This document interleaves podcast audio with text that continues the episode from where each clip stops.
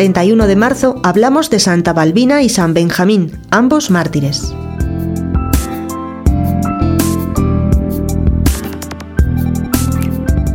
Santa Balbina, virgen y mártir. A principios del siglo II y durante la persecución de Trajano, el Papa Alejandro, incluso estando encarcelado, realizaba muchos milagros. Uno de ellos fue la curación de Balbina, hija del tribuno Quirino.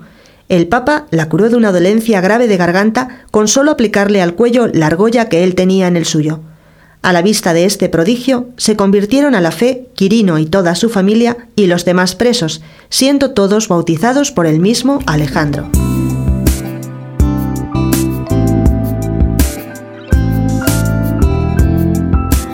Siendo emperador Adriano y muerto Quirino, Balbina se puso bajo la protección de Santa Teodora, hermana del ilustre mártir Hermes, prefecto de Roma.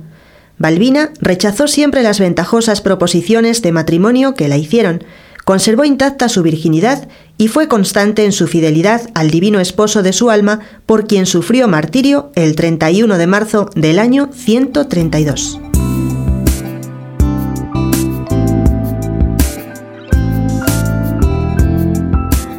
Benjamín, diácono y mártir, fue uno de tantas víctimas producidas por la persecución contra los cristianos en Persia a finales del siglo IV y principios del V. Al comienzo de la persecución fue detenido el diácono Benjamín. Era hombre de un celo y una elocuencia extraordinarios, que de hecho había logrado numerosas conversiones entre los sacerdotes de Zaratustra, fundador o reformador de la religión persa antigua.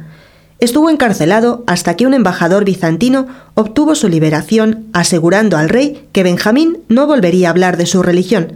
Sin embargo, Benjamín declaró que él no podía cumplir tal condición y no perdió la oportunidad de predicar el Evangelio.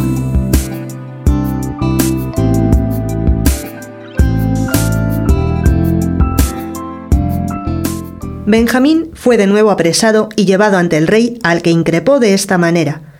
Señor, ¿Cómo trataríais vos a quien renunciase a vuestra obediencia para reconocer en vuestro reino la autoridad de otro hombre súbdito vuestro? Yo le condenaría a la última pena, dijo el rey. Replicó Benjamín. ¿Qué pena no merecerá, pues, el que renuncie y desobedezca al Creador de todas las cosas para adorar y obedecer a una criatura suya, convirtiéndola en Dios y rindiéndole un culto que sólo a él es debido?